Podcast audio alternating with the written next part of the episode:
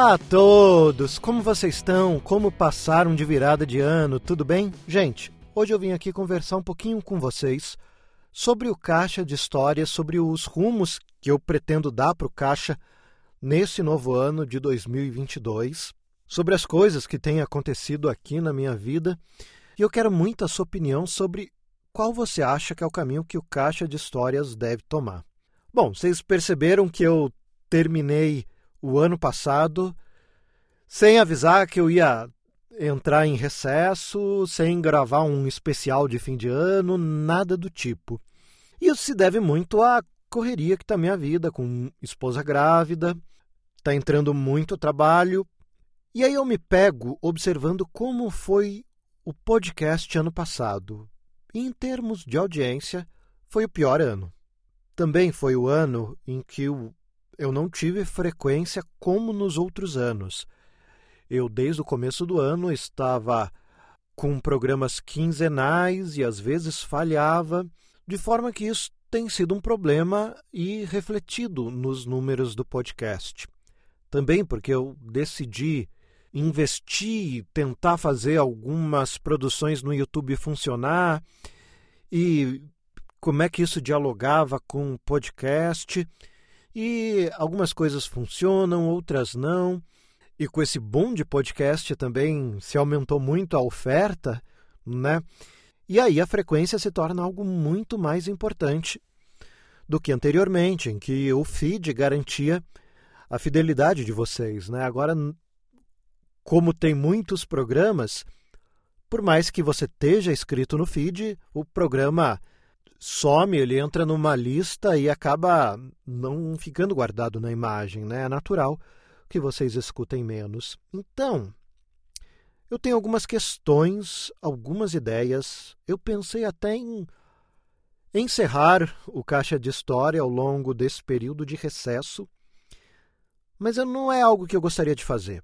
O Caixa de Histórias é o meu conteúdo principal, eu tenho vontade de criar outros conteúdos. Vocês sabem que eu voltei para a faculdade, estou cursando letras.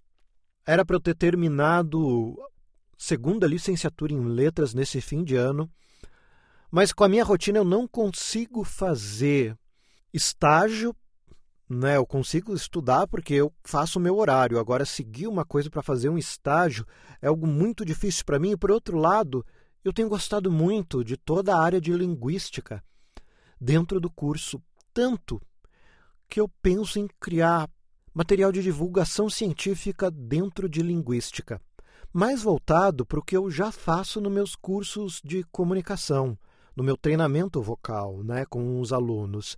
Então, associar esse uso das ferramentas da língua, o conhecimento de linguística ao uso claro e eficiente da língua.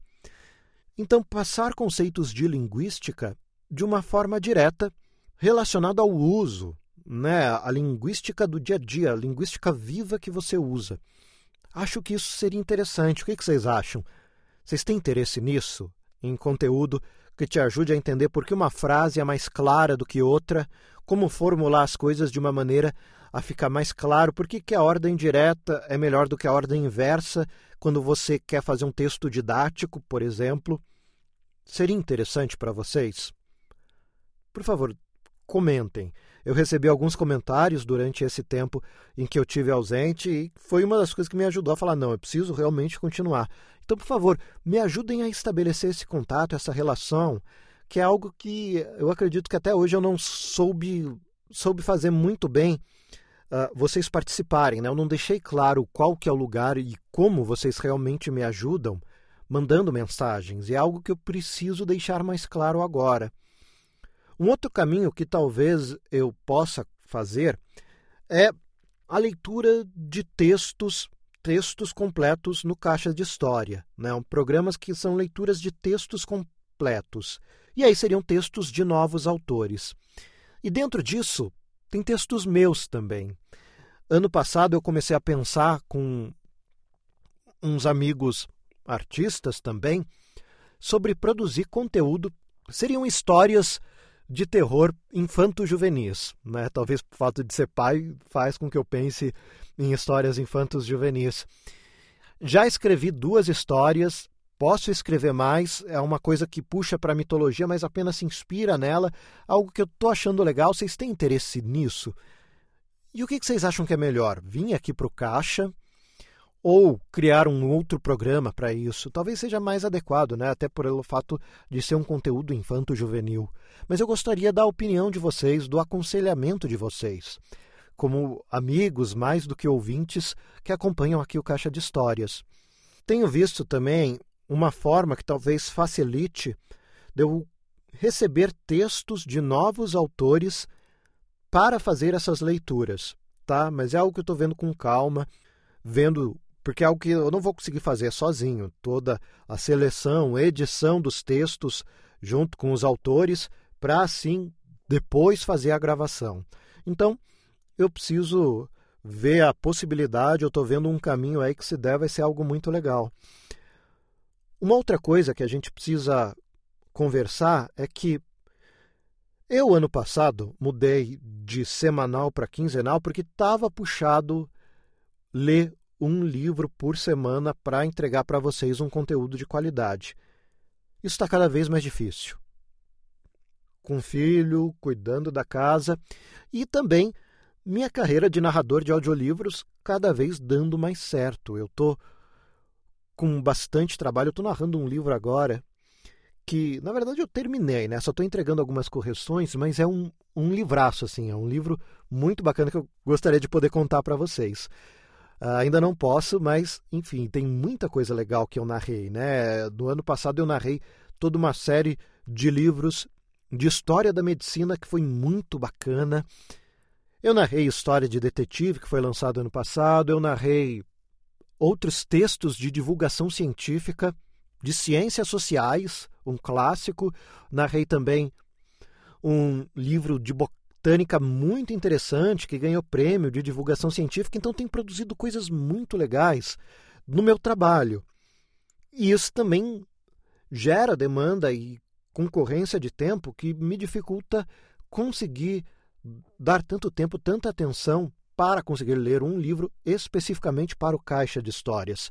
Fora isso, eu estou numa missão de aprender mais idiomas. Eu tenho estudado bastante a pronúncia da língua inglesa para quem sabe eu poder também oferecer trabalhos de narração na língua inglesa. Não penso em trabalhar para o mercado americano, mas trabalhos que, que chegam para o público brasileiro que precisam de alguém lendo em inglês, alguma coisa assim, eu poder oferecer esse serviço. Tenho aprendido muito sobre isso. Inclusive, recomendo para vocês um canal no YouTube chamado English Hacks, que é muito bacana. Um professor lá que ele te ensina pelo lado da fonética mesmo, a forma como você precisa fazer na boca para ter os sons específicos, né? A diferença de um som de i para o som de e, né? Que são, são coisas bem interessantes que você vai aprendendo, então recomendo muito, tá?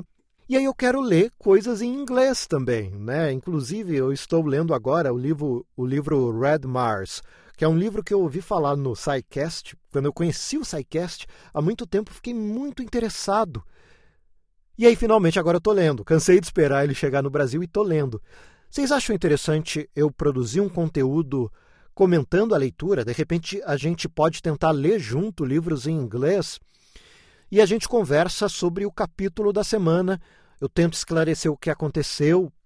Para quem aí não conseguiu ter uma leitura tão bem, de repente é um exercício bacana de inglês também, de conhecimento da língua. Depois do inglês, eu quero estudar espanhol, italiano, francês, enfim, quero ser poliglota, porque acho que é algo que vai me dar ferramentas para o meu trabalho de narrador de audiolivros. Então é algo que eu preciso investir além do tempo da faculdade, além do tempo de trabalho. Então realmente está apertado minha agenda aqui no caixa, né? Fora também o tempo com a família, com o filho, enfim. Então, que, que vocês acham? Outra coisa que eu também pensei é em fazer programas mais gerais que meus colegas podcasters aí já fazem. Então, em vez de fazer só os episódios sobre os livros, alguns episódios de debate, o que é a literatura fantástica, o que é o terror, o terror no Brasil, o que funciona, o que não funciona, enfim, chamar autores e a gente bater papo com isso, autores, leitores, enfim. O que vocês acham? Estou sendo muito sincero com vocês, colocando todas as minhas dificuldades e todas as minhas ideias aqui. E eu realmente preciso desse feedback, desse debate, para que a gente construa algo que não seja apenas bom para mim, mas para vocês também, que seja de acordo com o que vocês acham melhor para o Caixa de Histórias. Posso contar com vocês? Então podem falar comigo no Instagram, no Twitter, podem mandar e-mail para caixa de histórias a forma que for mais fácil para vocês. Eu vou agradecer muito e conto com vocês, tá bom? O conteúdo aqui do Caixa volta de verdade nesta sexta-feira, dia 28, e a gente vai começar com um Livros Mudam Vida, e a gente vai ver como a leitura mudou a vida do autor César Bravo, aí o nosso mestre do horror nacional. Tá certo, gente? É isso, muito obrigado e conto com vocês. Tchau, tchau.